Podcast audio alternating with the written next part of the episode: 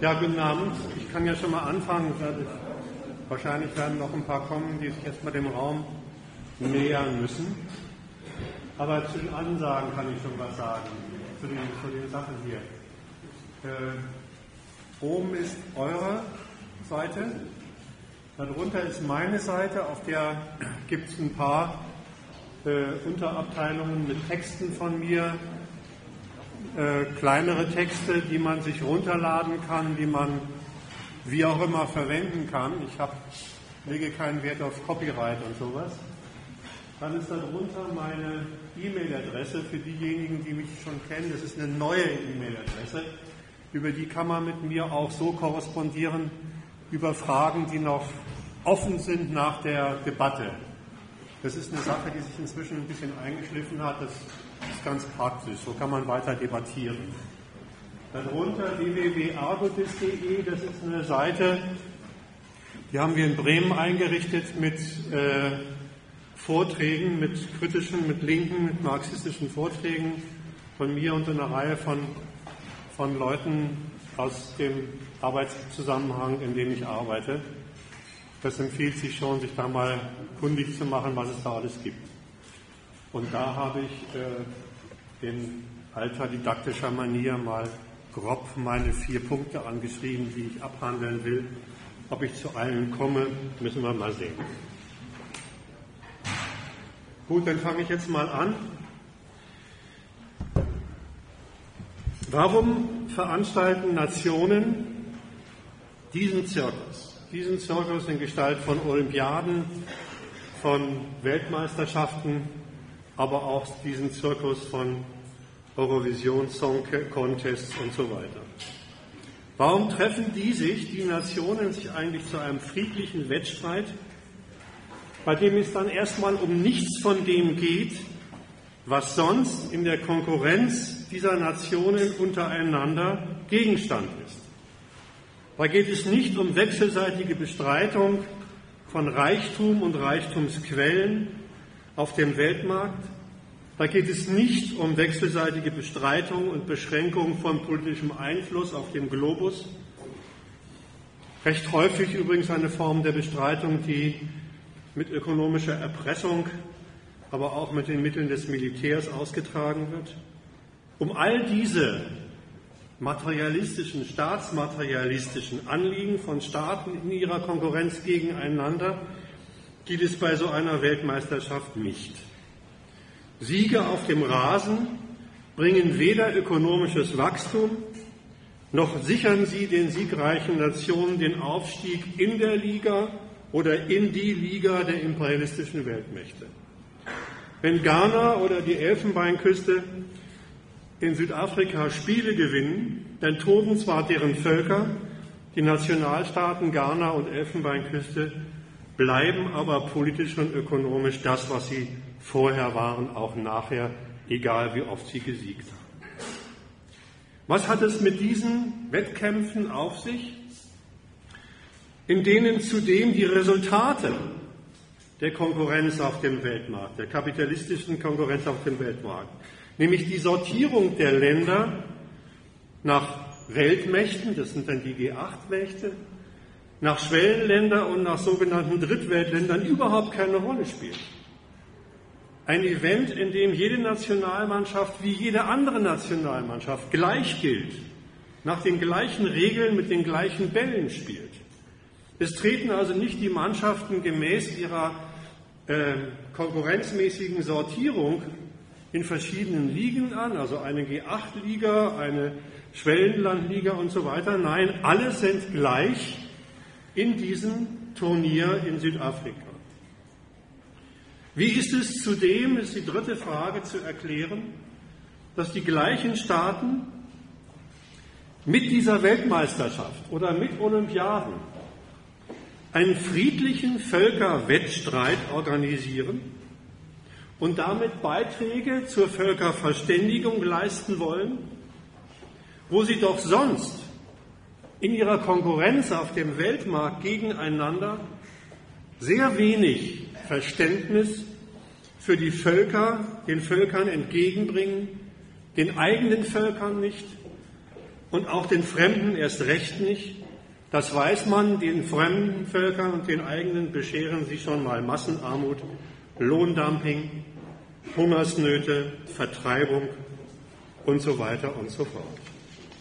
Und es mutet an, auf den ersten Blick mutet es an, wie eine, eine einzige verlogene Veranstaltung, eine, wie eine monströse Heuchelei, wenn von diesen Nationalstaaten, die sonst mit ganz anderen Kalibern aufeinander eindreschen und sich das Reich, den Reichtum bestreiten, und auch noch von diesen Völkern gefeierte Turniere aufgelegt werden und die Völker sie feiern, als hätten sie sich gerade als hätten sie sich gerade von allen Materialisten, von allem materiellen Elend befreit. Das mutet so an wie eine einzige groß aufgelegte Heuchelei. Es ist es aber nicht, es ist mehr als das. Die Veranstalter meinen es mit der Sache schon sehr ernst.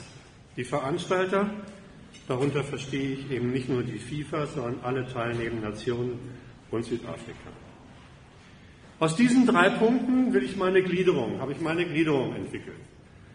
Ich fange mal an mit der Frage, was treiben eigentlich die Staaten, die sich an diesem Zirkus beteiligen, die Nationalstaaten, die ihre Mannschaften dahin schicken? Was treiben die da eigentlich und warum treiben sie das? Das sortiere ich mal nach den Teilnehmernationen und nach dem Veranstalter Südafrika. Und mein zweiter Block beschäftigt sich mit der Frage, warum feiern das die Völker? Da kann man ruhig sagen, dass Völker das feiern. Das sind nicht nur Minderheiten, das sind schon Mehrheiten. Warum feiern das die Völker? Und das werde ich in die beiden Abteilungen gliedern. Erstmal die Völker und dann die Unterabteilung, zu der ich eigentlich vor allen Dingen hier sprechen sollte, die Hooligans. Die kommen am Ende dran. So, das ist mein Programm. Jetzt fange ich an mit dem ersten Punkt. Was treiben da eigentlich Nationalstaaten, die neben dem Alltag ihrer harten ökonomischen und politischen Konkurrenz diese friedlichen Spiele veranstalten?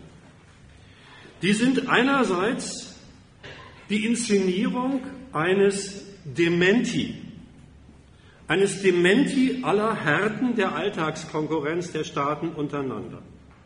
Das ist, als wollten sie sagen, nein, das wechselseitige Ausnutzen, Beschädigen, Erpressen, Wegnehmen und so weiter und das damit einhergehende Gemetzel, das ist nicht all das, das ist nicht das Einzige, was uns verbindet. Das ist nicht das einzige Verhältnis, was wir Staaten untereinander haben. Es mutet an wie ein Dementi der Inszenierung eines Bekenntnisses, das auch noch so etwas wie eine positive, friedliche Gemeinsamkeit in der Völkerfamilie vorhanden ist. Das ist der erste Punkt. Dementi all dessen, was sonst den Alltag ihrer Konkurrenz als Nationalstaaten ausmacht. Natürlich, gleich der zweite Punkt, ist, wo diese Veranstaltung als Sonderveranstaltung neben dem Alltag, alle vier Jahre als Sonderveranstaltung stattfindet. Andererseits, und wie soll man es bei einem Dementi auch anders erwarten, gerade das, was dementiert wird, bestätigt. Das nämlich der Alltag der Beziehungen der Staaten aufeinander, das glatte Gegenteil. Also das wechselseitige Bestreiten ihrer Geltung, ihres Reichtums und so weiter ist. Es wird auch gar nicht beschlossen, um das nur mal so auszudrücken, wird auch gar nicht beschlossen auf diesen Weltmeistern, auf diesen friedlichen Veranstaltungen, dass man ab sofort nur noch friedlich miteinander verkehren wolle und ansonsten alle Reichtümer der Erde miteinander friedlich teilen wolle. Nichts davon. Die Konkurrenz geht weiter nebenbei als ihr Alltag findet sogar während der Weltmeisterschaft noch ein besonderes Betätigungsfeld. Das weiß jeder hier. Sportartikel, Fanartikel, TV-Markt sind ein extra und während der Weltmeisterschaften aufgeblähtes, aufgeblähtes extra Betätigungsfeld, in dem die nationalen Ökonomien schwer konkurrieren. Also, neben der harten Konkurrenz von Nationalstaaten wird diese Weltmeisterschaft als friedliche Veranstaltung organisiert. Doch wie wird sie denn organisiert? Drittes Argument. Sie wird nicht organisiert als einfaches Fußballspiel, wo ballverliebte Kicker die besten Kicker unter sich ausschießen, sondern es wird ausgerichtet natürlich als eine Neuauflage von Konkurrenz, als eine Neuauflage von Konkurrenz, in der es allerdings nichts, um nichts von dem geht, worum es in der sonstigen Konkurrenz geht. Was aber nicht heißt, dass es dabei um nichts ginge. Es geht schon um was. Und um was es geht, ist im Prinzip kein großes Geheimnis. Es geht jedermann und den Verlautbarungen der einzelnen Nationalstaaten ist das zu entnehmen, um die Ehre. Und zwar um die nationale Ehre. Das heißt, ich sage es nur mal negativ, das heißt, da spielen nicht ein paar Dutzend Fußballverrückte, wer am meisten Tore schießen kann, untereinander aus, da haben auch nicht einfach nur Soccer der ganzen Welt Spaß an ihrem Sport. Nein, da treten Nationalmannschaften an, die nicht für sich, sondern für Deutschland oder Frankreich spielen und für Deutschland oder Frankreich Ehre einlegen sollen. Fußnote dazu, dass die Kicker mit Prämien geködert werden, das ist für die ganze Sache ein Nebeneffekt. Für die Kicker mag es zwar wichtig sein, aber der Witz an der ganzen Sache ist nicht, mit diesen Prämien sollen nicht spielerreich gemacht werden, sondern sollen sie motivieren, für ihre jeweilige Nation, für ihre Nationalmannschaft Ehre einzulegen. Übrigens, weil es um nationale Ehre geht, passieren auch so komische Geschichten wieder. Erschallt am Anfang äh, so eines Spiels irgendwelche Musik und die Leute stehen alle auf. Komisch, ne? Sonst bleibt man sitzen und sagt bei Musik sitzen, bleiben ruhig. Nein, die steigen, stehen auf und schreien mit. Wenn die Fahnen aufgezogen werden, ist Getöse los und so weiter und so fort. So, darum geht's. Nationale Ehre, was ist denn das eigentlich? Was ist denn das eigentlich? Was passiert da eigentlich? Was heißt das für Deutschland spielen? Was heißt das mit dem Spiel, mit dem Fußballspiel? Möglichst viel Ehre durch Siege für Deutschland, ich bleibe mal bei Deutschland, einzulegen. Ehre. Ehre ist ein nicht ganz einfaches Ding. Man kann auf jeden Fall sagen, für Ehre kann man sich nichts kaufen. Ehre ist erstmal etwas durch und durch Ideelles. Deswegen ist Ehre aber dennoch in ihrer Bedeutung nicht zu unterschätzen. Die ist keineswegs eine harmlose, rein moralische Geschichte. Das weiß man übrigens auch. Wenn es um Ehre geht, fließt gerade im deutschen Dramen immer sehr schnell das Blut. Man kennt die Sache mit dem Ehrenmord und den Ehrenhändeln. Da geht ziemlich blutrünstig zu. Aber dieses Blut soll hierzulande nun gerade nicht fließen. Es geht um Ehre, aber das, was offensichtlich immer bei Ehre sofort mit dabei ist, was, der, was den heftigen Charakter dieses ideellen, dieser ideellen Abteilung ist, soll nicht sein. Harmlos und vernachlässigenswert deswegen ist die Sache nicht. Man kann es daran ablesen, dass die Teilnehmerstaaten, denen es dabei da um ihre nationale Fußballehre geht, einen enormen Aufwand treiben einen enormen Aufwand treiben. Nicht nur der Veranstalter, sondern auch die Teilnehmer lassen sich das ordentlich was kosten. Aber der Aufwand besteht nicht nur in den Kosten, sondern besteht auch in einem Riesentheater, der Wochen und Monate vorher um die Auswahl der Nationalmannschaft, um die Wade von Ballack, um die Hüfte von Lahm und sonst was gemacht wird. Die Nation beteiligt sich an der Auswahl der Spieler und so weiter und so fort. Ein Riesenaufwand, der wird betrieben in dieser materiellen, kostenmäßigen und ideellen Abteilung. Worum geht es dabei? Es geht dabei um nichts weniger als, dass diese Nation auch als Sport- oder Kulturnation respektiert werden will.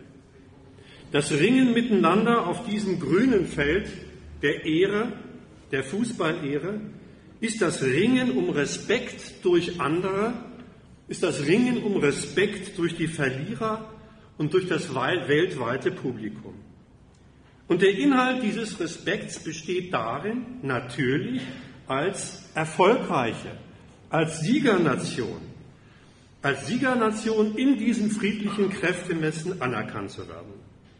Deswegen kicken die elf Nationalspieler eben nicht nur, sondern stehen als Repräsentanten Deutschlands auf dem Rasen, stellen Deutschland dar, sollen Beleg sein für die Qualitäten Deutschlands, die man zu respektieren hat, Erfolg, mit Siegerqualitäten ausgezeichnet, potent, dynamisch, geschlossen, wenn es drauf ankommt und so weiter und so fort.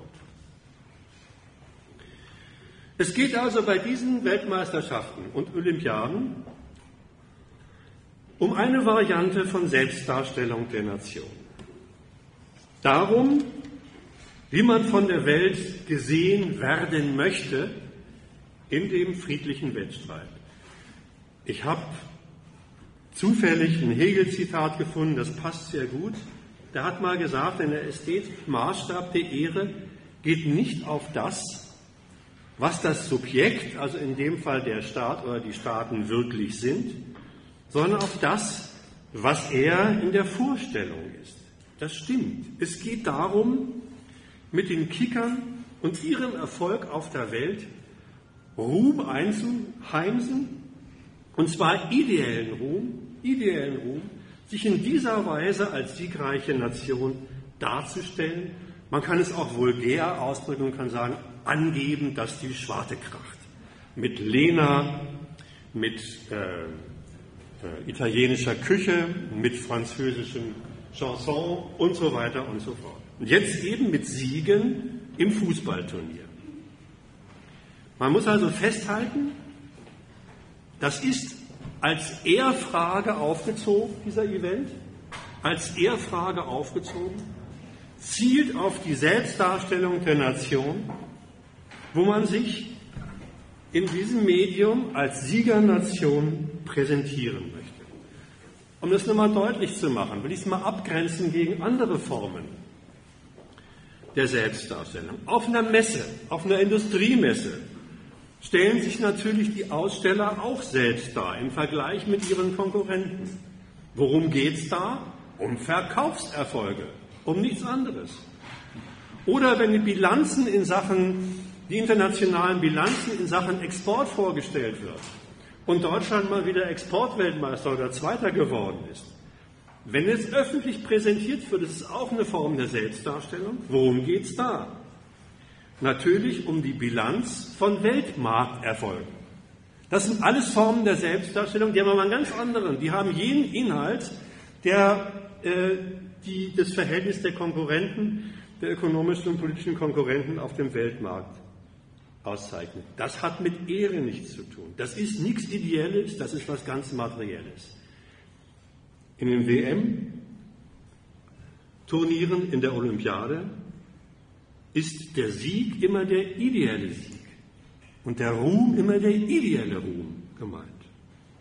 Das gilt übrigens für Ghana genauso wie für die Weltmacht Nummer 1 USA.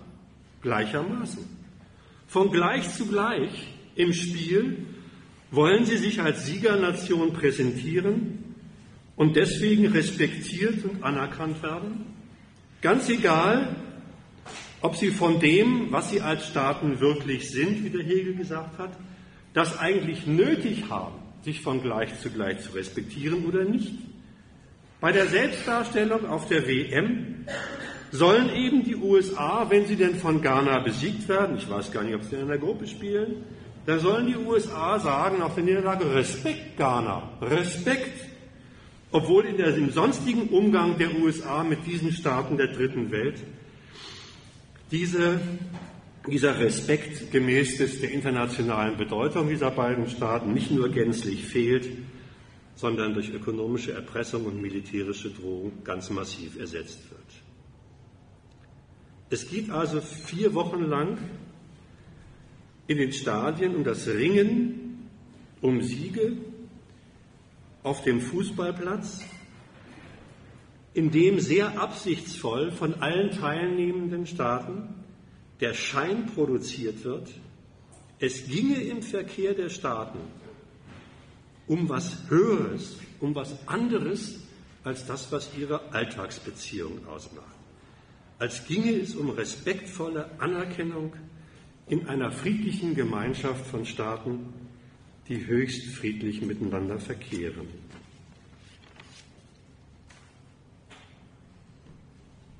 Auf diese Art und Weise wird während dieser vier Wochen in der RSA, in der Republik Südafrika, tatsächlich der verlogene Schein einer Völkergemeinschaft vorgestellt,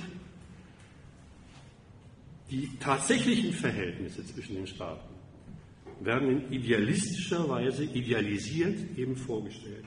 Staaten legen Wert darauf, sich neben der Konkurrenz genau so zu sehen, als seien sie das glatte Gegenteil von dem, was sie sind.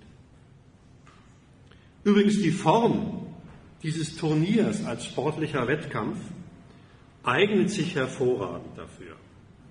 Trotz der gelegentlich martialischen Berichterstattung, die aber wirklich nur Berichterstattung ist. Es ist eben ein Spiel, die ganze Sache. Und es ist vorbei, wenn das Turnier vorbei ist. Und vorbei ist dann vorbei. Und im großen Unterschied zu der Konkurrenz, die das Verhältnis der Nationen und Kapitale außerhalb so eines Events charakterisiert, heißt es dann bei dem Verlierer, hallo, in vier Jahren sehen wir uns wieder, da gibt es Revanche. Und der Sieger sagt, hallo, in vier Jahren sehen wir uns wieder, da werde ich meinen Titel verteidigen. Zwischendurch ist eben Ebbe. Das sollten mal die Verlierernationen in der normalen Konkurrenz sagen. Schluss, Schluss, jetzt wird alles wieder auf Null gestellt und von gleich zu gleich geht es in der Konkurrenz zwischen uns wieder aufs Neue los, in der Konkurrenz und Geld, Macht und so weiter. Eine geradezu alberne Vorstellung. Da werden die Resultate festgeklopft mit den Ergebnissen, die man auf der Welt besichtigen kann. Wie gesagt, es ist das Spiel und das Spiel eignet sich dafür gerade sehr gut. Harmlos, habe ich gesagt, ist es nicht. Denn die Nationen, diese Kollektivsubjekte, geben ja mit dem Ringen um Respekt, geben ja mit dem Ringen um Anerkennung, die sie durch andere haben wollen, zu verstehen, dass zwischen ihnen beileibe nicht alles in Ordnung ist. Selbst in der ideellen Form des Ringens um Anerkennung geben sie das zu verstehen, dass in ihrem Verkehr untereinander Gründe liegen, sich die Anerkennung ständig zu versagen. Sonst würden sie ja nicht schwer Wert darauf legen, sie ständig wieder einzukassieren. Dass es in ihrem Verhältnis offensichtlich immer, dass es in ihrem Verhältnis Gründe gibt, einander auszugrenzen, sich wechselseitig zu die Anerkennung zu versagen und so weiter. Kurz, ohne Existenz von Differenzen und Gegensätzen gibt es ein Bedürfnis nach Anerkennung und Respektierung von Nationen durch andere überhaupt nicht. Da kann der Gegenstand noch so harmlos sein. Das Bedürfnis nach Anerkennung setzt es immer voraus. Ich will es nochmal von der anderen Seite her äh, durch ein vielleicht Ihnen näherliegendes Beispiel illustrieren. Was sagt denn jemand im normalen Alltag, der sagt, ich bitte mir aber ein bisschen mehr Respekt aus? Wenn er sich zum Beispiel durch das Verhalten irgendeines Gegenüber herabgesetzt wird, durch Kritik, durch Beleidigung, durch Nichtbeachtung und so weiter. Was sagt ein Lehrer, ein Professor oder ein Offizier, wenn er sagt, ich werde Ihnen schon Respekt beibringen? Das steht beileibe nicht für irgendeinen vernünftigen Umgang der Personen miteinander. Erst recht nicht für einen vernünftigen Umgang von Staaten miteinander. Statt die Kritik, die da offensichtlich im Schwange ist, statt die Differenzen auszutragen, statt die Gründe für Beleidigung, für Nichtbeachtung zu ermitteln, geht es beim Einfordern von Respekt immer um einen Umgang miteinander, der in den Verkehrsformen den tatsächlichen Kern des Verhältnisses, das Interesse der beiden, das beide aneinander haben, gerade nicht ausdrückt. Die sagen ja nicht, es gibt einen Dissens, du hast mich kritisiert, tragen wir das mal aus, sondern sagt Respekt, du lässt es an Respekt mir gegenüber fehlen. Es geht also immer nur beim Respekt darum, dass eine Position, Person oder in dem Fall, vor der Position des anderen seine Verbeugung macht. Guten Morgen, Herr Lehrer, sehr wohl, Herr Doktor, sehr wohl, Herr Professor. Respekt gegenüber alten Leuten wird eingefordert. Man steht auf, wenn der Richter den Raum betritt. Und man steht natürlich auch auf, das war vorhin das Beispiel, wenn die Nationalhymne erklingt. Also ist es bei Staaten ähnlich. Wir formulieren da die Staaten, respektieren uns alle als Gleiche. Wir lassen uns wechselseitig in dem Maße im friedlichen Spiel die ideelle Anerkennung zuteil werden, auf die wir scharf sind, weil wir sie sonst uns wechselseitig versagen. Daran ist Folgendes festzuhalten. Ich mache mal ein bisschen einen kleinen Ausflug. Das, was da das Zentrum ist, in dieser Sorte ideeller Konkurrenz um Ehre, um Ruhm als Siegernation, um Anerkennung als erfolgreiche Nation, kommt etwas zum Ausdruck, was auch die Grundlage der Alltagskonkurrenz der Nationen also wo es tatsächlich um Reichtum, um Export, Import, um Kapitalexport und so weiter geht. Meine Behauptung heißt, die Konkurrenz zwischen Nationalstaaten um Macht und Geld findet überhaupt nur auf der Grundlage der wechselseitigen Anerkennung der Staaten als souveräne Staaten statt. Diese wechselseitige Anerkennung als diplomatische Anerkennung des anderen Staates, mit dem man handeln will, als souverän, steht dabei für nichts anderes, als dass die Staaten sich im Austrag ihrer Gegensätze deswegen wechselseitig anerkennen, weil sie sich wechselseitig als Instrumente ihrer Reichtumsvermehrung benutzen wollen, brauchen. Die wechselseitige Benutzung wird deswegen auch in Verträgen zwischen Staaten festgeschrieben und per Diplomatie gepflegt. Und auf der Grundlage dieser Verträge die von wechselseitiger Anerkennung der Souveränität leben, geht dann das Hauen und Stechen zwischen ihnen los, werden die unterschiedlichen Produktivkräfte gegeneinander aufgefahren und ins Felde geführt, werden Import- und Exportvorteile ausgenützt und so weiter und so fort. Das ist dann auf dieser Grundlage der wechselseitigen Anerkennung ein einziges wechselseitiges Bestreiten der nationalen Interessen jeder materielle Vorteil, den ein Land dann in der Konkurrenz gegenüber einem anderen Land erwirtschaftet, ist dann der materielle Nachteil des anderen Staates. Was der eine beim anderen verkauft, kann der andere nicht bei sich verkaufen und so weiter und so fort. So gesehen, nach diesem kleinen Exkurs in das Verhältnis von Weltmarkt und Weltmacht, so gesehen sind diese Spiele, sind solche Weltmeisterschaften auch solche Olympiaden, so etwas wie das friedliche Ideal dessen, was tagtäglich zwischen den zur imperialistischen Konkurrenz auf dem Weltmarkt zugelassenen Staaten oder an ihnen beteiligten Staaten abläuft. Der Wille zur notwendigen Verständigung als Verkehrsform die Voraussetzung der wechselseitigen Ausnutzung kommt in diesen Turnieren einmal ganz für sich verselbstständigt, gerade getrennt von dem, wofür es in der Alltagskonkurrenz eine Rolle spielt.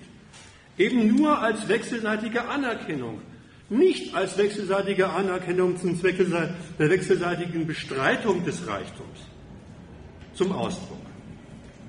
Deswegen gilt folgender Satz.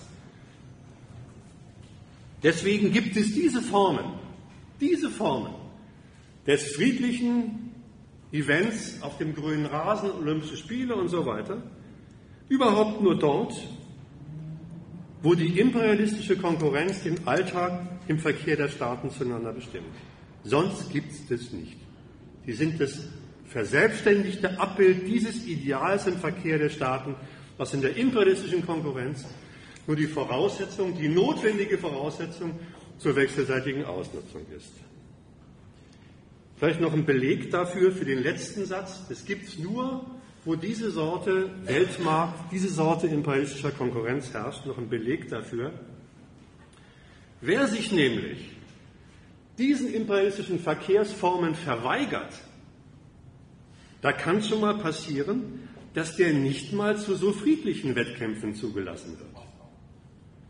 Olympische Spiele Moskau, der UdSSR, großes Thema damals, geht der sogenannte Freie Westen dahin oder nicht? Die einen haben gesagt, wir gehen nicht hin, weil die sind ja die Gegner der Ordnung des Freien Westens. Andere haben gesagt, naja, wir gehen vielleicht doch mal hin. Vielleicht kann ja unsere Teilnahme an den Spielen die ein bisschen aufweichen. Da war diese politische Kalkulation am, äh, äh, hat diese Kalkulation eine Rolle gespielt. Hitler-Deutschland, genau dasselbe, die Olympischen Spiele in Berlin und so weiter und so fort. So, das ist mein erster Punkt gewesen.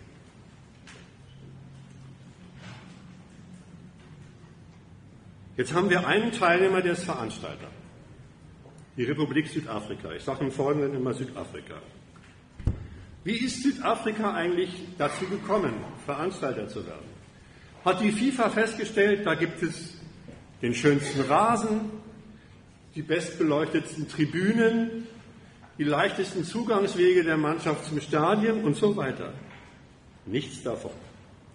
Die FIFA hat vielmehr gesagt, und das wurde dann auch beschlossen, dieser Weltmeisterschaftszirkus soll dem Land und nicht nur dem Land, sondern dem ganzen Kontinent helfen. Originalzitat der FIFA. Wie soll denn das bitte schön gehen? Wie will man denn einem Land und gar einem ganzen Kontinent mit einem Fußballturnier in Südafrika helfen? Antwort der FIFA. Der Zuschlag für Südafrika stärkt das Selbstbewusstsein eines Landes und eines ganzen Kontinents, trägt zur Rassenversöhnung bei und damit zur Schaffung einer neuen nationalen Identität in Südafrika. Also Überwindung der letzten Reste von Apartheid. Sehen wir mal zu. Schauen wir mal zu, was da passiert ist. Betrachten wir das mal von Südafrika und nicht von der FIFA. Was hat ein Land wie Südafrika eigentlich dazu getrieben, sich um den Austrag dieser Fußball-WM zu bewerben. Übrigens, der Zuschlag selber ist schon ein riesengroßes Fest gewesen, als ob da schon ein Sieg zu feiern gewesen wäre. Was treibt sie dazu, sich da zu, bewerben, zu, zu bewerben? Wo sie doch wussten, das treibt sie in Schulden. Immense Unkosten kommen auf sie zu und einiges mehr. Und als naiver Betrachter von außen könnte man sich auch immer auf den Standpunkt stellen, verdammt nochmal, Südafrika hat doch ganz andere Probleme anzugehen, als ausgerechnet eine Fußball-WM zu inszenieren. Nur mal ein paar angedeutet. Die offizielle Arbeitslosigkeit in Südafrika beträgt 25 Prozent, in den schwarzen Townships liegt sie bei bis zu 80 Prozent. In diesen schwarzen Townships selber die elenden Lebensbedingungen lassen sich inzwischen in allen Zeitungen nachlesen. Gibt es zum Teil kein Wasser, kein Strom, keine Kanalisation. Die Lohnarbeiterexistenz in Südafrika ist durch eine doppelte Bestimmung gekennzeichnet. Große Teile werden gar nicht erst zugelassen zum Verkauf ihrer wahre Arbeitskraft, was ja nun wirklich kein Glück, sondern Pech ist. Und diejenigen, die zugelassen werden, wir werden so, no, nochmal von vornherein sortiert nach Berechtigten und Unberechtigten. Da ist von vornherein eine Zweiklassengesellschaft innerhalb der Lohnarbeiterklasse eingerichtet.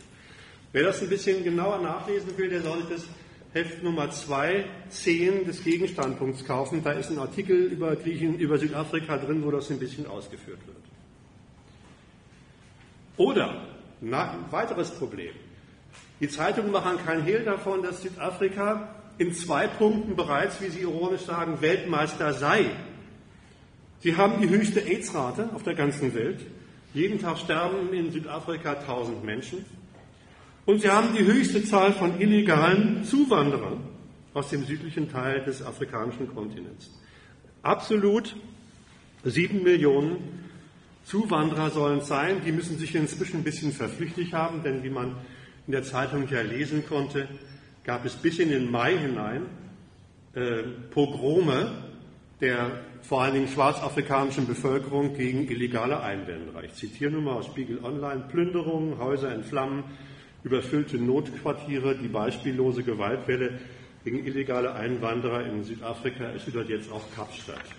Und unterdessen geht deswegen auch die Massenflucht aus Südafrika weiter. Am Grenzübergang Ressano Garcia wurden bis Freitag über 10.000 Mosambikaner gezählt, die vor der ausländerfeindlichen Gewalt in ihrem Gastland, in ihrer Heimat zurückflohen. Naja, bitteschön. Das ist eine Sache. Dazu kommt der bandenmäßig organisierte Straßenraub als Einnahmequelle für große Teile der südafrikanischen Bevölkerung. Straßenkinder eingeschlossen.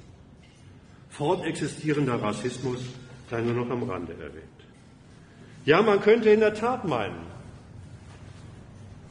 der südafrikanische Staat, gerade mit seiner antirassistischen, wie es heißt, ANC-Regierung unter ihrem Präsidenten Zuma, hätte ganz andere Probleme zu lösen. Nein, die sehen das anders. Zuma sagt, wir werden der Welt beweisen, dass wir es trotz aller Probleme im Lande schaffen. Es, was ist es? Die Ausrichtung, die friedliche Ausrichtung der Spiele. Das ist der Standpunkt der Regierung. Und noch ein Zitat aus den Regierungskreisen. Wir werden der Welt zeigen, was für ein schönes, friedliches, kulturvolles, hilfsbereites Land Südafrika ist. Entsprechend haben sie das Motto übrigens der südafrikanischen WM gewählt. Das Motto heißt, es ist Zeit, Afrikas, Afrikas Menschlichkeit zu feiern. Wie geht es zu? Wie geht die Feier Afrikas Menschlichkeit zu? Ja, wenn, es, wenn die Lage im Land so ist, wie ich gerade beschrieben habe, dann muss der Beweis, wir kriegen das hin, angetreten werden mit einer Fülle von Maßnahmen, die sich gewaschen haben. Zum einen muss natürlich jede Menge Kohle investiert werden. Ich glaube, 1,36 Milliarden ist die letzte Zahl, die ich da ausgegraben habe für Stadien, für Infrastruktur und so weiter. Stadien, von denen jetzt schon klar ist, großer Teil von denen wird nachher leer rumstehen, weil so viele Events haben sie denn gar nicht mehr.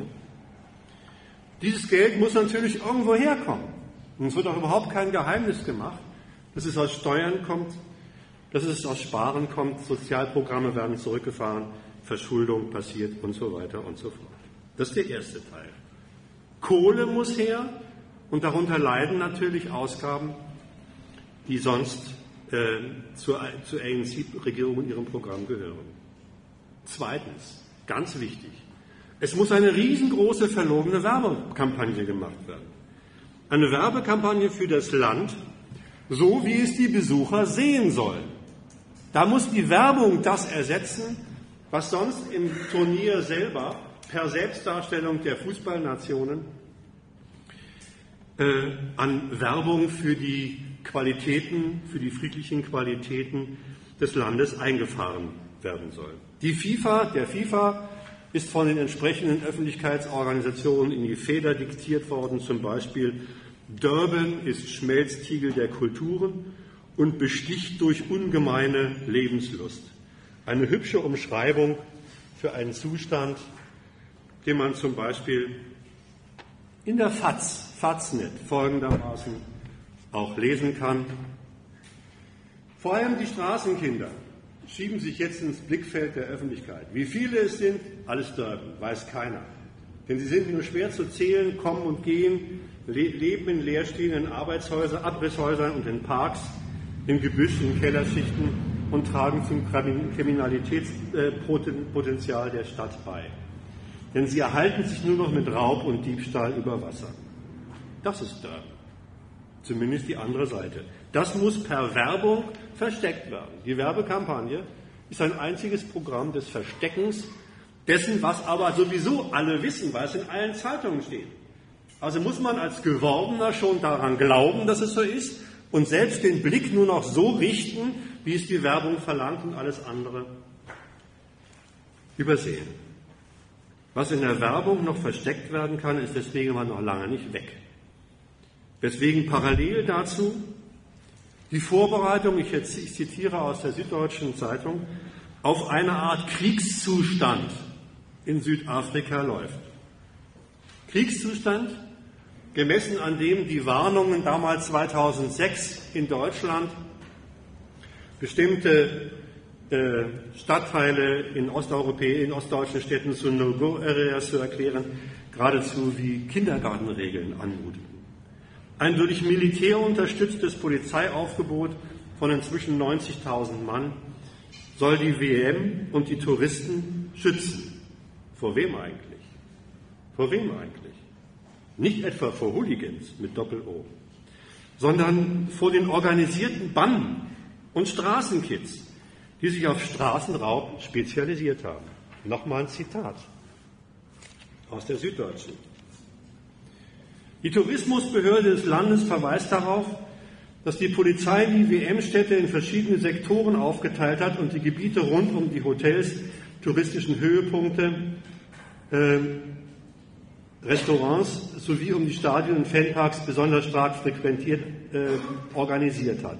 Inzwischen sei der Straßenraub das größte Problem, sagt Bürger und empfiehlt WM-Besuchern eindringlich, das Nationaltrikot direkt nach dem Stadionbesuch auszuziehen, um nicht aufzufallen. Straßenkinder kann man woanders lesen, werden die bei ähnlichen Events vorher von der Straße geholt und kaserniert, damit sie weg sind. Wozu das Ganze? Wozu das Ganze? Nicht einmal, das wird ja auch gefragt, bringt es der RSA irgendein Wachstum? Wachstumsschübe lassen sich von keinem noch so optimistischen Ökonomen prognostizieren. Die sind froh, wenn sie plus minus null abschneiden. Nein, auch hier geht es um nichts anderes als, wie im Teil 1, um die nationale Ehre. Die lässt sich in Südafrika natürlich nicht durch Siege auf dem Rasen einfahren. Dafür hat sich der Staat und jener Teil der schwarzafrikanischen Bevölkerung, der den Zirkus mit nationalistischem Getöse mitmacht, darauf zu konzentrieren und den Beweis zu erbringen, die im Lande hergestellten Probleme, Armut, AIDS, Kriminalität und so weiter, werden wir während der WM hinter Fassaden feiernder Südafrikaner und auswärtiger Touristen verstecken und mit Polizeigewalt so unterdrücken, dass die Weltmeisterschaft erstens überhaupt pünktlich beginnen kann, was ja vom freien Westen immer bezweifelt wurde, und zweitens ungefährdet über die Bühne, durch die eigenen Probleme ungefährdet über die Bühne gehen kann, damit die RSA vor der Welt den guten Eindruck machen kann, den sie machen will, das Image aufpolieren kann. Danach, danach beherrschen wieder Arbeitslosigkeit, Ausbeutung, AIDS, Kriminalität, Rassenunruhe und Pogrome gegen Illegale das Land wie eh und je. Was ist der Beitrag zum Antirassismus? Was ist der Beitrag zur Menschlichkeit? Was ist der Beitrag zum Selbstbewusstsein Schwarzafrikas? Naja, eben das. Vielleicht noch ergänzt dazu. Ein Beitrag zum Antirassismus. Man muss sich mal klar machen, dass mit dieser WM ausgerechnet ein Sport zum Nationalsport etabliert wird, Fußball, der der Lieblingssport nur der schwarzafrikanischen Bevölkerung in Südafrika ist. Bislang war der Nationalsport Nummer eins Rugby, der Sport der Buren. Das wird jetzt abgelöst. Hochoffiziell heißt es Fußball. Football ist die Sportart Nummer eins. Das ist ein Beitrag zum Antirassismus. Das wird die, wird die Rugby-Freunde sehr freuen. Wie sieht es aus mit dem Selbstbewusstsein des Kontinents? Da muss ich sagen, das wird leider so sein. Das wird leider so sein. Ich sage zum Selbstbewusstsein in meinem Teil 3 gleich noch mehr. Was ist aber der Gehalt von dem Selbstbewusstsein? Wenn man sich diese, den Beweis nochmal vornimmt, wir Schwarzafrikaner bekommen es hin, was uns die Welt nicht zugetraut hat, dass nämlich diese, dieser Event pünktlich und sicher über die, Bühnen, Bühnen, über, über die Bühne geht. Das ist nichts anderes als Stolz auf Hautfarbe, Stolz auf unsere Leistung als Schwarze, denen man das nicht zugetraut hat. Und alle Welt ruft dann, Donnerwetter, das hätten wir den Negern gar nicht zugetraut. Was ist das? Das ist nichts anderes als das Einklagen der Bestätigung aller rassistischen Vorurteile als Inhalt des Selbstbewusstseins.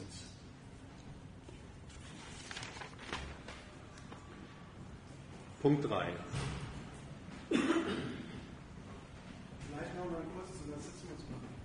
Bitte?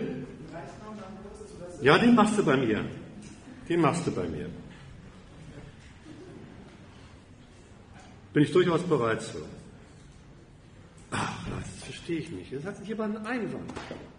Wer ist nicht einverstanden mit dem, was ich gerade über Rassismus gesagt habe? Warum sagt er das nicht?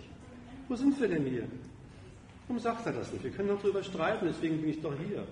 Ich bin doch nicht hier, um einen Vortrag zu halten, sondern um zu streiten. Ich verstehe es nicht.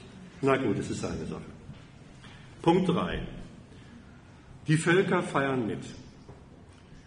Hier wird man wieder, hier werden wieder die Fahnen rausgeholt. Die, eine Umfrage irgendeines Instituts hat herausgefunden, 52,6 Prozent aller Deutschen wären bereit, eine Fahne an ihr Auto zu tun. Das ist also dann schon eine Volksabteilung. Was feiert eigentlich da das Volk? Warum feiern sie das so, wie sie es feiern? Ich will das mal anfangen, das aufzulösen über zwei falsche Theorien, zu der ganzen Sache, die ich in linken Kommentaren gefunden habe. Die eine Antwort, warum wird das gemacht, heißt, ja, die sind manipuliert. Das Volk ist manipuliert. Und die zweite Antwort heißt, ja, das kennt man doch schon aus dem alten Rom, Brot und Spiele, dann machen die Völker alles, was die Herrschaft will. Ich halte das für falsche Theorien. Ich will eben kurz sagen, warum die falsch sind. Und dann will ich sagen, dagegen setzen, was ich meine, was da los ist. Ich fange mal mit Brot und Spielen an. Die Theorie heißt also, wenn man nur dem Volk sein täglich Brot und gelegentliche Spiele vorsetzt, Spiele, in denen dann Gladiatoren mit Löwen kämpfen und zerfleischt werden, unterhaltsam, dann lässt sich das Volk schon auf alles ein, was die Herrschaft mit ihm vorhat. Na, Ausbeutung und Kriege. Auf diese Form der Bestechung, heißt die Theorie, fällt das Volk regelmäßig rein. Und was früher im alten Rom die Gladiatorenkämpfe waren, das ist eben heute die WM. Nein, ist es nicht. Der Bestechungsgedanke lebt nämlich von einer Unterstellung. Der lebt von der Unterstellung, dass den Leuten ganz offensiv eine Kalkulation aufgemacht wird, und diese Kalkulation, wollen wir bei denen mitmachen oder nicht mitmachen, wird regelmäßig, wenn nur Brot und Spiele da sind, zugunsten der bestechenden Macht entschieden. Für das Angebot, verlassen wir das alte Rom, kommen ins 20. ins 21. Jahrhundert, das sowieso jetzt nur einmal ein ideelles Angebot ist, Spaß bei der WM, Brot gibt es ja gar nicht, ist ja gar nicht versprochen worden, sollen sie sich im Gegenzug dann Fabrikarbeit, Hartz IV und sonstige Dienste gefallen lassen, die sie, so geht die Logik, wohl sonst nicht hätten leisten mögen, weil sie eigentlich für die Dienste, die dann ihre ökonomischen und politischen Dienstherren von ihnen verlangen, nichts übrig haben. Das ist die Logik von Kalkulation. Wer mich bestechen will, ist doch nicht mein Freund, ist doch ganz klar. Wer mich bestechen will, der macht mir die Kalkulation auf, ich soll etwas für einen Lohn machen, was ich sonst nicht machen würde. Falsch. Erstens haben die Leute hier gar nicht die Alternative, ob sie arbeiten gehen wollen oder lieber nicht.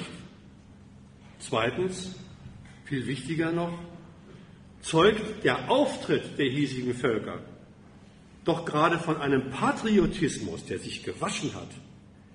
Der ist das Gegenteil von dem, was bei der Kalkulation die bei der Bestechung wirkt, unterstellt ist. nämlich einen ungeliebten Dienstherrn, von wegen, auf dessen Bestechung man sich einlässt. Die Leute machen den Quatsch doch hier ganz freiwillig von sich aus und als Parteigänger der hiesigen Staatsmacht, der hiesigen Herrschaft mit. Bestechung heißt immer, ich habe nichts übrig für die Herrschaft und die Dienste. Die müssen mir erst bespechen, damit ich es mache. Hier rennen sie mit Schwarz-Rot-Gold gleich freiwillig zu diesen Veranstaltungen hin. Auch die Manipulationstheorie stimmt nicht. Ihr Inhalt lautet, weil die Herrschaft von sich und ihren Untaten im sozialen, im militärischen, im ökonomischen ablenken will, das Volk ablenken will. Deswegen macht sie diesen Zirkus. Ablenkungstheorie als Manipulationstheorie. Sie will sich dem Volk als Veranstalter von Spaß und Freude, Freude darstellen. Und diese Veranstaltungen von Spaß und Freude sollen dazu führen, dass die Leute nicht mehr an das denken, was sie sonst von morgens bis abends zu machen haben. Selbe Fehler. Was heißt hier eigentlich Ablenkung? Hierzulande wird doch niemand abgelenkt. Jeden Tag sind die Zeitungen voll mit Ankündigungen von Steuer- und Abgabenerhöhungen, von Sparprogrammen. Das Programm gestern haut einen aus den Socken, wird doch vorgestellt und begründet gleich mit. Kriegseinsätze werden begründet vor dem Volk und dem Volk als Notwendigkeit vorgeführt. Nix Notwendigkeit der Manipulation um die Leute abzulenken davon. Nein, es ist gerade umgekehrt. Die sollen das begreifen, die sollen ihre, die politischen Gründe begreifen und aus denen sollen sie mitmachen. Und womit findet hier die Ablenkung statt? Was ist der Gegenstand der Unterhaltung der Massen? Das ist doch gar nicht das friedliche Kicken, das dann vielleicht von deutscher Politik ablenken könnte, sondern ist die Begeisterung die von vornherein schwarz-rot-gold eingefärbt ist. Sie lebt von der vorgeführten Einheit mit dem Ablenker. Die Unterstellung, der Ablenker muss das Volk, was eigentlich gar nicht das will, wovon es abgelenkt werden soll, vorstellt, diese, diese Unterstellung ist durch den Patriotismus auch in dieser Abteilung widerlegt. Nix-Manipulation eines eigentlich im Prinzip widerspenstigen Volkes. Man kann sogar sagen, es verhält sich fast umgekehrt. Aber das muss jetzt nochmal positiv aufgelöst werden. Diese beiden Theorien sind auch mit, einfach mit dem Hinweis, die gehen schon mit Schwarz-Rot-Gold dahin. Die gehen schon hin, gekleidet als Demonstranten, als Demonstration einer Form der Einheit mit der hiesigen, mit der hiesigen Nation. Was ist da los? Jetzt das Ganze positiv. Im Teil 1 habe ich herausgearbeitet, dass und warum der Staat diese Sorte friedlicher Konkurrenz neben die, neben die harte Alltagskonkurrenz veranstaltet, nämlich aus ganz eigenen Gründen. Nicht um das Volk zu betören, sondern aus ganz eigenen Gründen. Ehre einzulegen, sich als Siegernation, ideelle Siegernation darzustellen. Aber natürlich leben diese Veranstaltungen davon, dass sie ihr Publikum finden.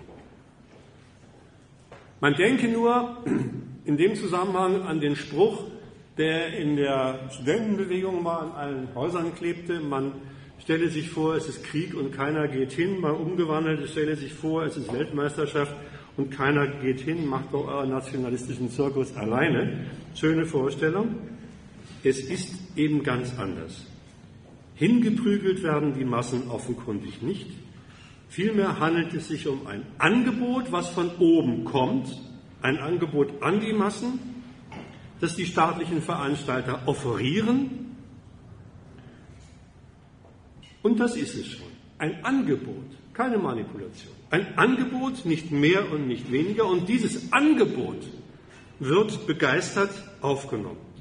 Und zwar genau so, wie es daherkommt. Nicht als Anfrage, habt ihr Lust, im Fernsehen schönen Fußballspielen zuzuschauen?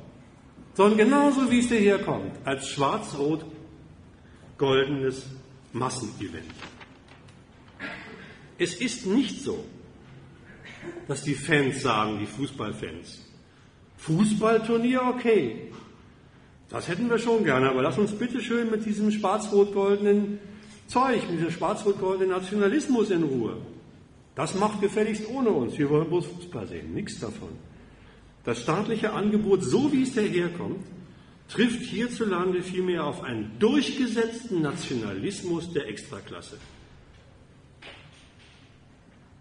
Und der muss für solche Ereignisse fast nur abgerufen werden, per Klick. Der Standpunkt des Staates,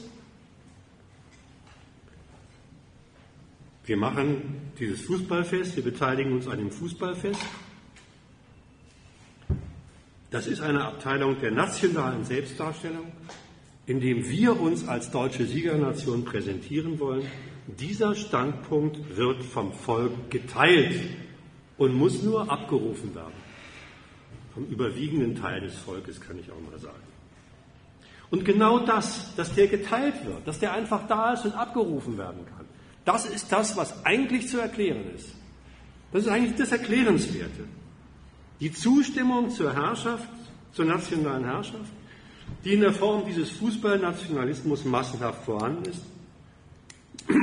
da muss nicht etwa Ablehnung per Bestechung umgebogen werden oder die Abwendung der Gefahr eines Abfalls von der Nation weil die Nation Kriege führt und Leute ärmer macht, per Manipulation zum Verschwinden gebracht werden. Nichts davon. Nur dieser Nationalismus muss ab, kann abgerufen werden. Das ist also zu klären, was ist das, dieser Fußballnationalismus? Was ist das Bedürfnis der Leute, sich selbst so begeistert als Teil der deutschen Volksgemeinschaft zu feiern?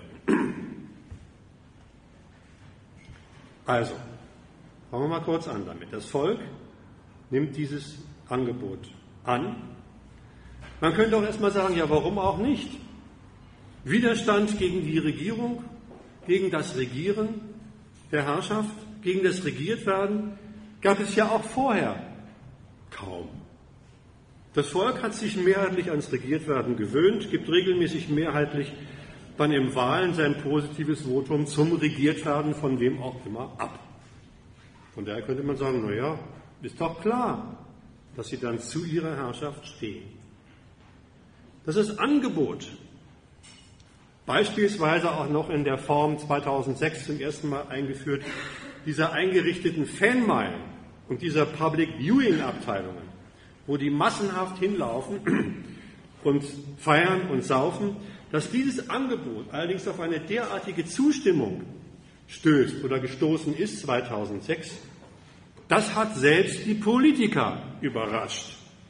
Und die kriegten sich vor Begeisterung über den, wie es der Ex-Bundespräsident Köhler dann genannt hat, neuen, unverkrampften deutschen Patriotismus überhaupt nicht mehr ein. Was sie daran so geschätzt haben, kommt dann gleich am Schluss nochmal. Was haben die Leute da eigentlich gefeiert? Die ganz normalen deutschen Bürger. Und was feiern Sie in den nächsten Wochen, sofern die deutsche Mannschaft wieder Ehre für die Siegernation Deutschland einlegt? Was feiern Sie, wenn Sie gleich schwarz-rot-gold gekleidet oder angemalt in die Fanmeilen laufen? Was ist eigentlich der gemeinsame Nenner dieser ganzen Fußballpartys? Freude am guten Spiel? Nicht. Freude am Spiel der deutschen Mannschaft? Selbst das nicht. Wer mal auf so einer Fanmeile war, wer bei so einer Public Viewing Veranstaltung war, der weiß, da kriegt man vom Spiel nichts mit. Da wird gesoffen, gegrölt und sonst was gemacht. Wer selbst nur das Spiel angucken muss, muss zu Hause bleiben. Da geht es um was anderes. Da geht es um Party. Da geht es um Feier. Da wird die Gemeinsamkeit der Fans mit allen Deutschen mitgefeiert. Nicht sonst. Man bekennt sich feiernd als Deutscher zu Deutschland. Gefeiert und als tolles Erlebnis wird registriert nichts anderes als die letzte Abstraktion aller Deutschen. Die letzte Abstraktion aller Deutschen.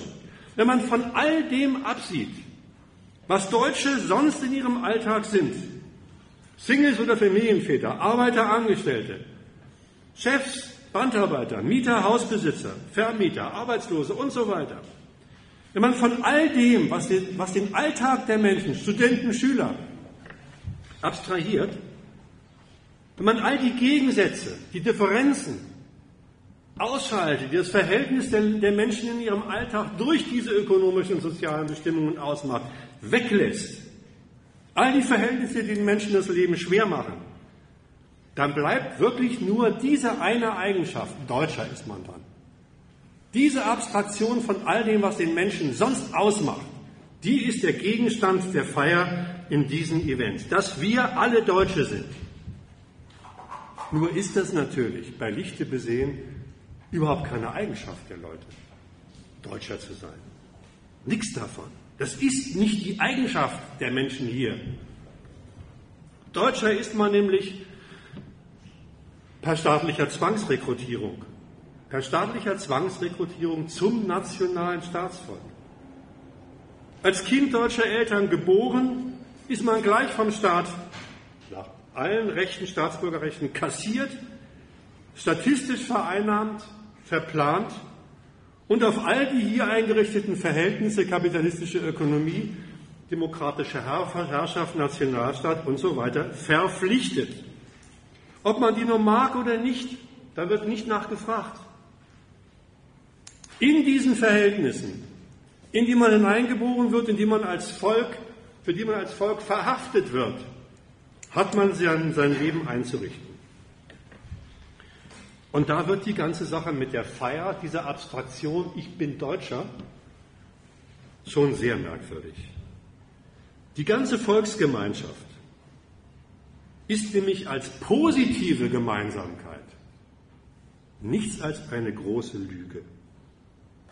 Alle Mitglieder des nationalen Staatsvolks sind, und das ist ihre einzige Gemeinsamkeit, bei allen Unterschieden, die es da immer noch gibt, gemeinsam der herrschenden Staatsgewalt unterworfen und als Volk durch Differenzen und Gegensätze charakterisiert.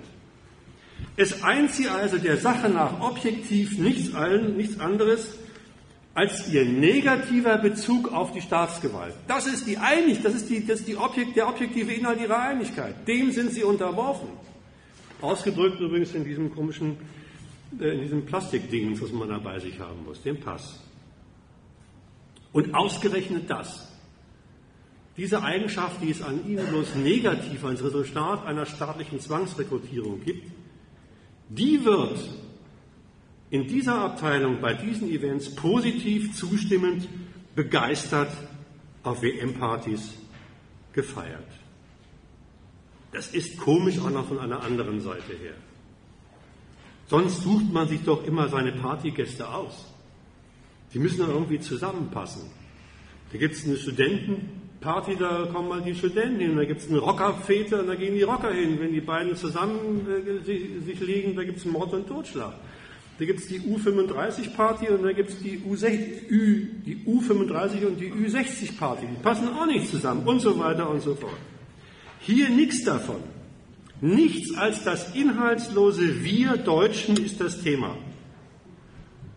Und das übrigens ganz unpolitisch, ganz unpolitisch, ganz ohne politisch bestimmten Inhalt, dem sich Deutsche verpflichten können sollten oder sowas. Da ist kein Neofaschismus und da ist kein rechtsextremistischer rechts, äh, politischer Inhalt drunter verborgen. Nichts von Ausländer raus als Deutschland. Nichts von Deutsche raus aus Afghanistan. Nichts von Steuern hoch oder Steuern runter oder irgend so was. Nichts davon. Dennoch ist das Ganze nicht unpolitisch. Das Politische besteht gerade in dieser nationalistischen Feier mit der Abstraktion von all dem, was deutsche Bürger sonst in ihrem Alltag sind. In Form dieses, ich nenne es mal Sonntagsnationalismus, kommt nichts anderes zum Ausdruck als Deutscher ist man für Deutschland und hat natürlich für Deutschland auch bestimmte Opfer zu bringen. Und wo das mit Partys gefeiert wird, da liegt, als mit Partys gefeiert wird, Da liegt nicht mal eine bilanzierende Reflexion auf Deutschland vor. Lohnt es sich eigentlich für Deutschland zu sein? Machen wir mal Bilanz. Nichts davon. Wo gefeiert wird, wo Deutschland und die Zugehörigkeit zu Deutschland gefeiert wird, da ist die Parteinahme für Deutschland nicht reflektiert in irgendeiner krummen Bilanz, das Ergebnis irgendeiner krummen Bilanz, sondern ist nichts anderes als Ausdruck eines ungemein positiven Gefühls. Da ist der Nationalismus schon eine Abteilung des Gefühls geworden. Über so ein Angebot zur Parteinahme muss ich doch nicht nachdenken. Das ist mir völlig selbstverständlich, es ist mir sozusagen in Fleisch und Blut übergegangen. Es wäre geradezu unnatürlich für mich, so müsste der Mensch reden, wenn er einen Begriff von sich selber hätte, wenn ich dieses Angebot nicht annehmen würde. Woher kommt dieses Bedürfnis? Was es ist, habe ich jetzt gesagt. Woher kommt es eigentlich, das Bedürfnis danach? Sich anlässlich der Weltmeisterschaft als, als deutsche Volksgemeinschaft zu feiern. Und dieses Bedürfnis muss ja vorliegen bei den Leuten, die gehen ja als Entschluss per Entschluss dahin, bringen sogar Kosten auf. Ist mit einigem Aufwand versehen, von dem Kater nachher gar nicht zu reden. Übrigens gibt es das Ganze auch in anderer Form. Diese Feier fällt mir gerade nebenbei ein. Der Mensch, der als Urlauber im Ausland auf Deutsche trifft. Was sagt er? Hallo, Landsleute. Nicht, der kennt ihn nicht. Der weiß nicht, was für, sind, was welche sind. Die Abstraktion Deutscher ist es. Ist das, was ihn sofort fröhlich stimmt. Schlimm. Also es ist für sich schon ein kleines Rätsel, diese positive nationale Identität, an sich auszudrücken und das Ganze als Feier zu inszenieren, ist erst recht im Rätsel. Denn gute Gründe, so einfach für den hiesigen Laden, für Deutschland mit seiner Staatsgewalt zu sein, liegen nicht unbedingt auf der Hand. Die gibt es nur, wenn man sich die hiesigen Verhältnisse falsch zurechtlegt. Ich kürze das mal ein bisschen, den Punkt, wie Nationalismus selbst entsteht, kürze ich ein bisschen ab kann ich nachher noch nachtragen. Ich will es mal nur vom Resultat machen, weil mir der Übergang auf das Feiern, auf diesen Sonntagsnationalismus so wichtig ist. Dass der Nationalismus vorliegt, dass die Leute all das, was mit ihrem, in ihrem Alltag passiert, sich immer zurechtlegen, ihre Siege und vor allem ihre Niederlagen zurechtlegen als entweder es liegt an mir, ich habe die hierzulande vom Staat bereitgestellten Mittel Grundrechte, Bildung, Gesundheitswesen, Rechtssystem nicht so benutzt, wie ich sie eigentlich hätte benutzen können, damit der Vorteil für mich rauskommt. Also habe ich versagt. Oder eine andere Variante davon, es sind so viele Störenfriede hier in diesem Laden, die, daran, die Deutschland daran hindern, das, was eigentlich seine, seine Mission ist, eine bürgerfreundliche Politik zu machen, durchzusetzen. Das Resultat davon, ich nenne das mal den ganz normalen, stinknormalen Alltagsrassismus, ist es, was man ständig hört in der Straßenbahn, in Universitätshörsälen, in, in Kneipen und so weiter, wenn die Leute nationale Fragen immer mit wir und uns anfangen. Wenn sich alle Fragen, die Sie haben, als politische Fragen Ihrer Herrschaft vorlegen. Wenn Sie, das, wenn Sie die Frage der Studienreform als das kann Deutschland doch nicht wollen, dass so viel, dass so viel äh, Studierende einfach äh, im, im, Prüfungsdruck äh, Burn, Burn, Burnout kriegen, nur ein Schmalstudium machen und so weiter und so fort. Alles Interesse sofort formuliert, als eigentlich müsste die Nation doch etwas für uns tun. Großer Fehler übrigens des gesamten Bildungsprotestes. Es ist immer mit Forderungen an den Staat, der ihnen gerade die Suppe einbrucht, passiert. Dieser Alltagsnationalismus, die Übersetzung aller Probleme, die man hat, in Fragen, die es doch eigentlich national von der guten Absicht des Staates her zu lösen gelte, ist die Grundlage dessen, was ich Sonntagsnationalismus genannt habe. Als Alltagspatriot, das war jetzt eine sehr kurze Fassung von Nationalismus, als, Alltag, als Alltagspatriot hält man jedoch Enttäuschungen im Berufsleben, auf dem Arbeitsmarkt, im Studium und in der Familie. Enttäuschungen, die einem in Deutschland von deutscher Herrschaft und ihrer Politik bereitet werden. Enttäuschungen, die von nichts anderem zeugen, als dass diese Gesellschaft durch Gegensätze bestimmt ist, durch Interessensgegensätze bestimmt ist. Wie gesagt, Sparprogramm jetzt wunderbar. Hält man diese Enttäuschungen als Alltagspatriot nicht gut aus.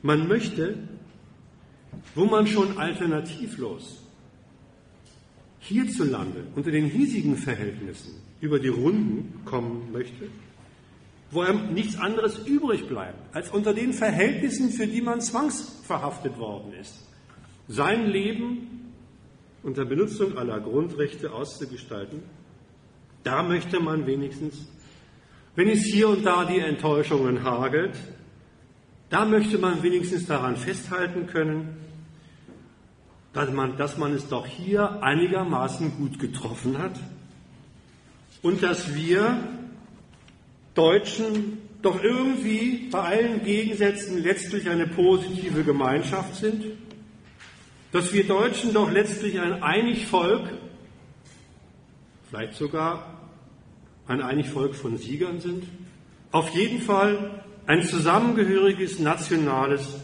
Kollektiv, in dem man sich wohlfühlen kann. Das Angebot an dieses Bedürfnis ist der als, Weltme als Weltmeisterschaft inszenierte Zirkus. Das ist der Übergang zum Sonntagspatriotismus, sich getrennt vom deutschen Alltag, als Deutscher in Gemeinschaft mit Deutschen wohlzufühlen und Deutsche genieße siegen zu können. Was hat man davon? Na, das hebt einen schon ein bisschen. Da stellt sich so etwas, ich nenne es mal, so etwas wie ein geliehenes Selbstbewusstsein ein. Bei Siegen deutscher Kicker auf Deutschland stolz sein und auf die Zugehörigkeit zu diesem Kollektiv stolz sein, dessen Ehre auf dem Rasen gut vertreten wird. Dieses bei deutschen Siegern, Siegen von deutschen Kickern geliehene Selbstbewusstsein kompensiert natürlich keine einzige Alltagsniederlage, wie auch. Die Prüfungen verstehen sich nachher nicht von alleine. Die Miete wird deswegen nicht billiger und der Lohn auch nicht höher. Das weiß auch jeder, dass auf Sonntag Alltag folgt. Aber Vielleicht hilft dieses geliehene Selbstbewusstsein ja ein wenig beim Aushalten der gewussten Alltagsprobleme. Wenn man zu so einem tollen Kollektiv gehört, dann kann man schon mal das eine oder andere besser wegstecken.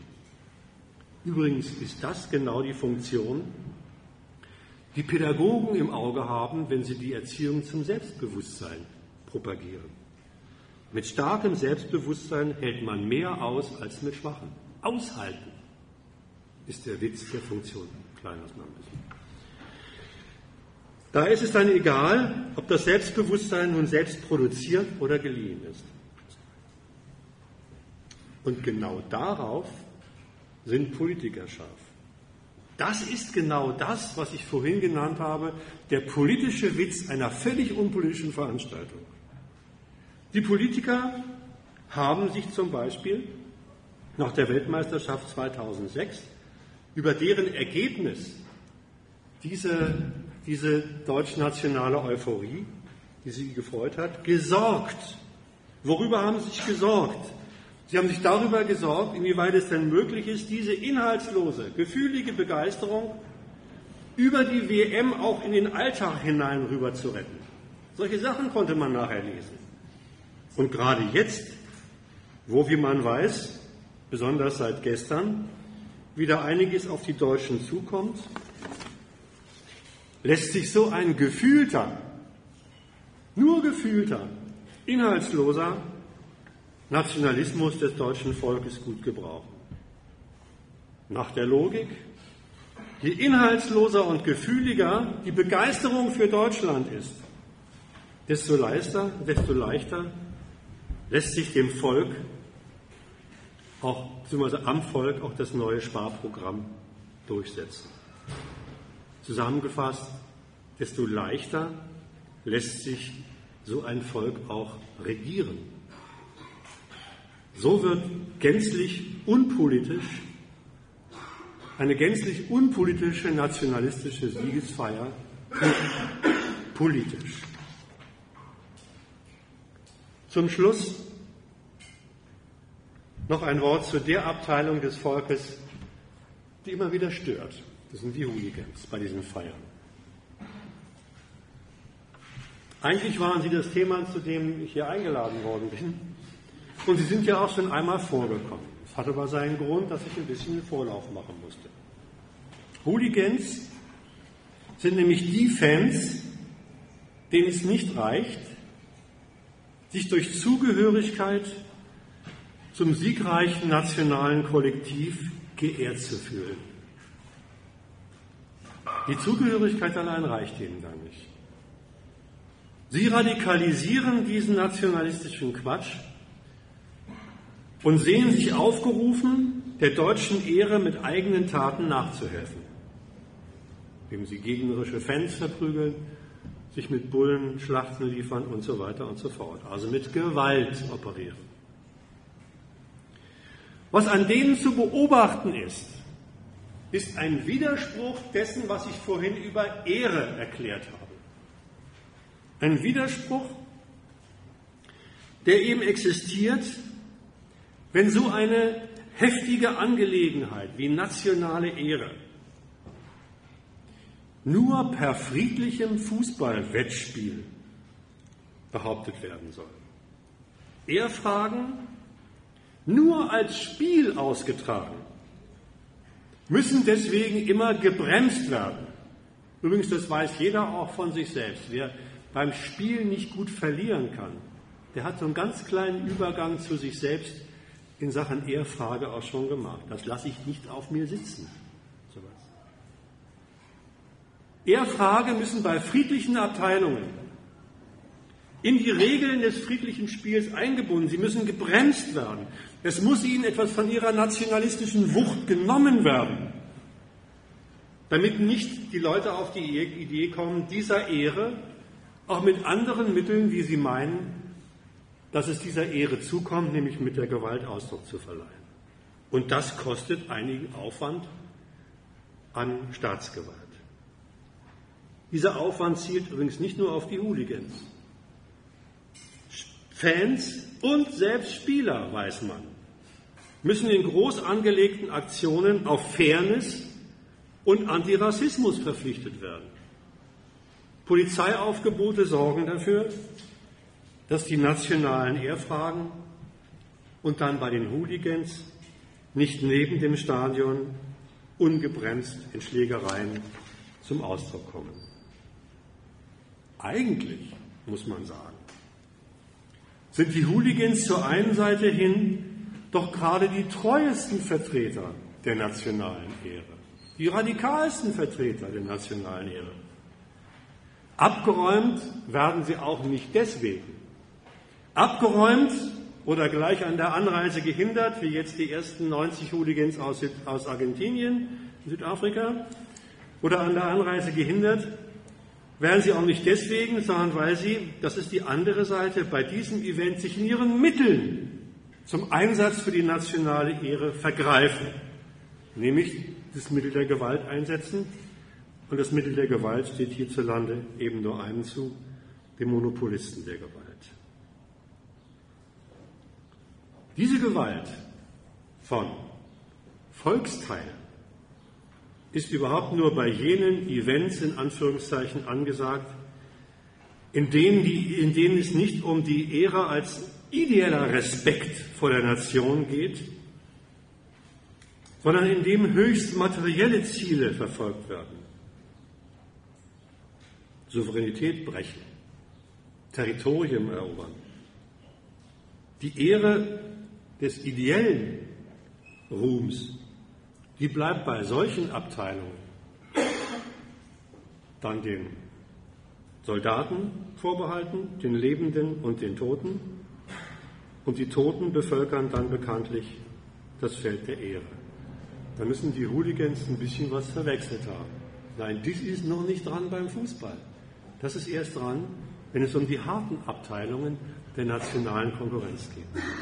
Mein Schluss. Natürlich hat man was gegen die ganz offen, auch häufig noch ganz offen rassistischen National, den ganz offen rassistischen Nationalismus von Hooligans. Na klar. Man muss sich jedoch klar machen, dass der immer nur der heftigste, der radikalste Ausdruck einer hierzulande regelmäßig gepflegten und von oben inszenierten Veranstaltung ist. Die Deutschen nämlich möglichst vollständig im Geiste und öffentlich auf Fanmeilen hinter die kickenden Repräsentanten Deutschlands und damit hinter Deutschland zu versammeln. Siege für Deutschland einzufordern und mit anderen Deutschen sich als Deutsche zu feiern. Dass dies hier immer wieder klappt. 2006 bei Lena, 2010 vielleicht weniger, weiß man noch nicht. Dass dies hier immer wieder klappt, die von oben eingegangene Einladung, eine Orgie in Sachen Sonntagsnationalismus massenhaft zu veranstalten, das liegt daran, dass der Alltagsnationalismus, wie er hier herrscht, der mehr oder weniger kritische Alltagsnationalismus so fürchterlich durchgesetzt ist. Die Hooligans sind nicht das Problem, bei aller Kritik an ihnen. Ein letzter Beleg dafür, dass die nicht das Problem sind. Gute deutsche Nationalisten pflegen sich regelmäßig von Hooligans zu distanzieren mit dem Argument, sie würden die deutsche Ehre beschmutzen. Es geht also gegen den Alltagsnationalismus vorzugehen. Das war's.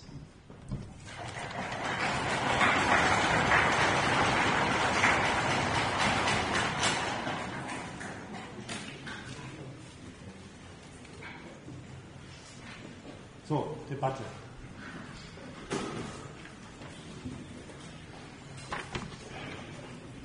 Bitte.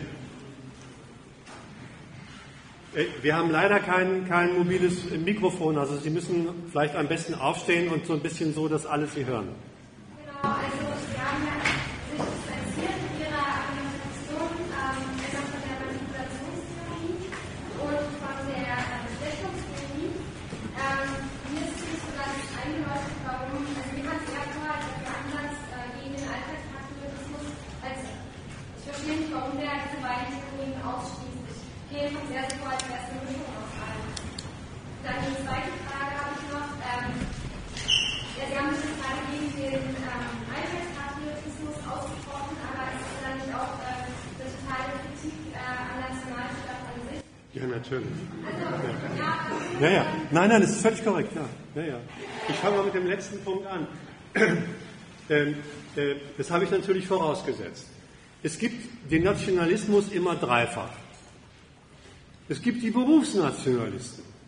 Das sind die Politiker. Die haben keinen anderen Job, als die Sache der Nation voranzubringen. Souveränität Deutschlands zu mehren, Wachstum Deutschlands zu mehren. Der Bezugspunkt heißt nur Nation.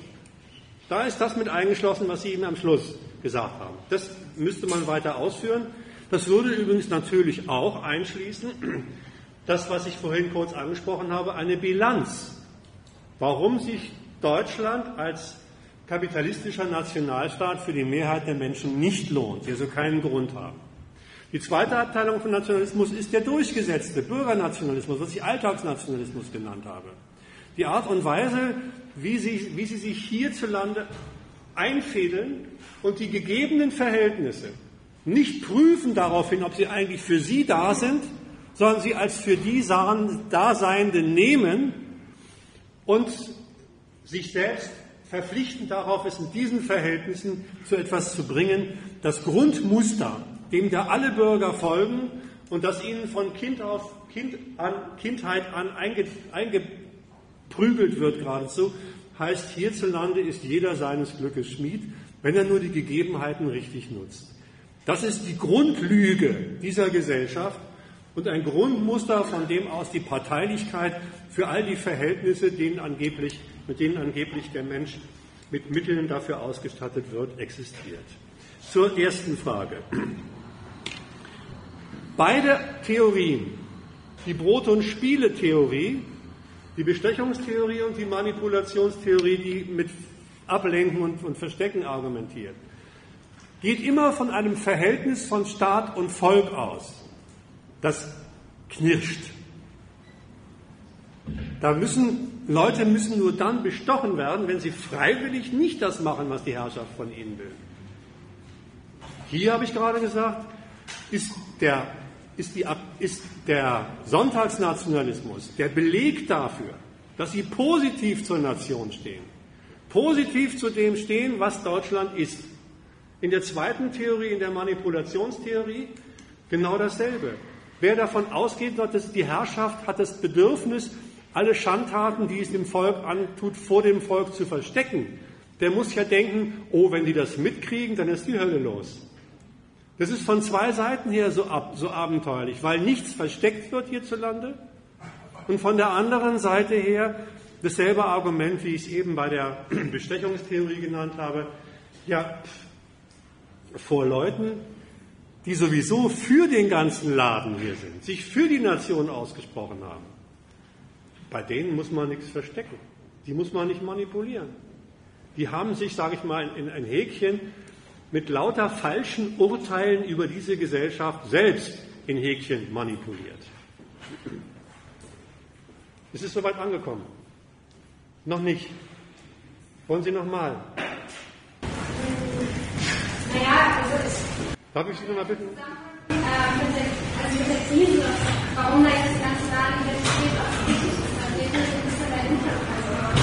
Also, also warum Da, darf ich noch mal, können Sie noch mal sagen? Wo? nationaler Identität, warum das jetzt gerade äh, mitten in der Krise so stark ist, verstehen wir das ja nicht. Der Hintergrund. Das ist aber ein neues Thema dann. Ja, stimmt ja damit rein? Äh, Ich habe, ich habe es auch umgekehrt am Schluss formuliert. Ich habe gesagt, die Politiker finden es große Klasse, wenn das Volk voll hinter ihnen steht, voll hinter der nationalen Herrschaft steht, und zwar nicht nur als Resultat einer Bilanz. Die Bilanz hat übrigens immer den großen Nachteil, dass wenn ein Stück von der Bilanz festhält, ist die Bilanz in Frage gestellt. Das ist das Schöne an dem gefühligen Patriotismus. Das ist Parteilichkeit und nicht Bilanz. Und da legen Sie schwer, da schwer Wert drauf und sagen, holla, wenn der durchgesetzt ist, dann werden die Leute doch wohl dem zustimmen, was wir von ihnen wollen. Im Übrigen entfällt natürlich nicht das Argument, was ich vorher gesagt habe, dass sie rauf und runter, das passiert ja seit gestern, ach nicht, nicht erst seit gestern, äh, ihnen die Notwendigkeit von Sparprogrammen zu verklickern. Erstmal so weit, ja? Jetzt war da, dann Atta und dann. Ja. Ich wollte mal auf diese Manipulationstheorie. also das Problem ist ja, dass, dass, dass, dass, dass der Nationalismus braucht auch eine Referenz. Also ich persönlich, wenn ich, wenn ich Deutschland gut brauche ich eine Referenz. Was finde ich denn? Also das, das allein, dass dieses Stück passt, reicht ja nicht. Und dieser Sonntagsnationalismus, der, der hat als Referenz diese, dieses ehrenvolle, dieses ideelle, da spielt, da spielt Ballack, da spielt, wie sie auch alle heißen. Aber das Problem ist, dass die, dass die, die, die Politikerinnen und Politiker natürlich auch nicht auf diese, auf dieses Ideelle zurückgreifen können, wenn sie sagen, pass mal auf, hier sind die Institute, das sind unsere, das sind unsere Institutionen, das sind unsere politischen Errungenschaften, wir müssen ja dann auch was anderes präsentieren. Das, das ist jetzt nicht Fußball, und Merkel heißt ja nicht so. Das man ja- Völlig korrekt. das ist ja, Ja, völlig korrekt. sagen, so, das ist Ja. gut, weil, und Ja. das hat auch was mit Fußball zu tun. Ja, ja, ja. Ihr kriegt ein Stück von Ballazade oder sowas. Nein, nein. Ähm, deswegen habe ich auch gesagt, das ist eine Hoffnung der Politiker. Mehr nicht. Was dabei rauskommt, Sie belassen es ja auch nicht dabei. Sie sagen, hallo, jetzt haben wir euch eine Weltmeisterschaft präsentiert, jetzt schluckt gefälligst. Sie wissen doch, was das Sparprogramm für die Deutschen heißt. Für die deutschen Arbeiter, für die deutschen Arbeitslosen, für die, für die Beamten und so weiter und so fort. Das wissen Sie doch. Also ob die Sache aufgeht, das ist eine ganz andere Geschichte. Das Aufgehen selber und das Nicht-Aufgeben, das ist dann ein einziges Hin und Her hierzulande zwischen dem Bemühen der Resultate des Sonntagsnationalismus und dem ins Feld führen des Alltagsnationalismus und seiner falschen Argumente durch die Bürger. Wie könnt ihr denn das mit uns machen? Statt zu sagen, verdammt nochmal, jetzt habe ich schon wieder weniger Geld im Portemonnaie. Verdammt nochmal, jetzt werden die Sozialausgaben schon wieder gekürzt. Wie soll ich denn jetzt davon leben? Wird in so einer Formulierung, wie könnt ihr denn das damit machen, äh, mit, mit uns machen, eine ideelle Gemeinsamkeit unterstellt, dass die doch eigentlich etwas für mich und tun müssten. Das ist die kritische Tour, die, den Alltags, die im Alltagsnationalismus immer Parteinahme für eine Vorstellung von dem, was Staat eigentlich zu sein hätte, nämlich für mich da zu sein, weiter transportiert. Und in aller Regel läuft die Auseinandersetzung zwischen Politik und Volk in den Bahnen dieser kritischen Formen, die im Alltagsnationalismus verhaftet sind, ab. Leider, muss ich sagen. Und so ein Vortrag und mein Schlusswort soll ja gerade sagen, verdammt nochmal, damit muss Schluss gemacht werden. Der Nationalismus muss kritisiert werden. Die falschen Urteile, die Leute zu einer Parteinahme für den hiesigen Staat bringen, die muss angegriffen werden.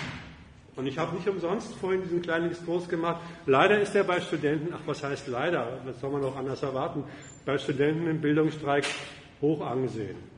Diese Sorte von Nationalismus. Der Staat müsste doch eigentlich. Wieso macht der Staat das nicht, was er doch eigentlich müsste? So ein gottverdammtes Staatsvertrauen. Aber das ist ein anderes Thema. Sind wir uns einig in dem Punkt?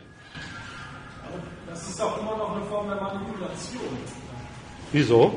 Wenn, wenn also zum, Beispiel das, die, zum Beispiel die Sparprogramme, dann kommt jetzt die WM, alle sind wieder in diesem nationalen Wir-Gefühl und dann, dann schütteln sich da die, die, die, die, Leute die Hände und sagen wegen der Sparprogramm durch. Das ist doch auch eine Form von Manipulation, von, von, von Hintergehen. Sodass das, Wir haben in der Tagesschau, da wird niemand hintergangen. Ich, ich, ich. Guck Bildzeitung, sag Bildzeitung, ist dasselbe. Auch in der Bildzeitung. Wenn du die Bildzeitung von gestern und von heute nimmst, wie da über die Sparprogramme geredet wird, das ist ein Geschimpfe. Wow. Aber man muss sich den Maßstab des, des, des Geschimpfes in der Bildzeitung an, anschauen. Immer auf die kleinen Leute. Der Staat, das ist doch gar nicht Sache des Staates, auf die kleinen Leute. Wo bleibt denn, die, wo bleibt denn das Schöpfen der Großen?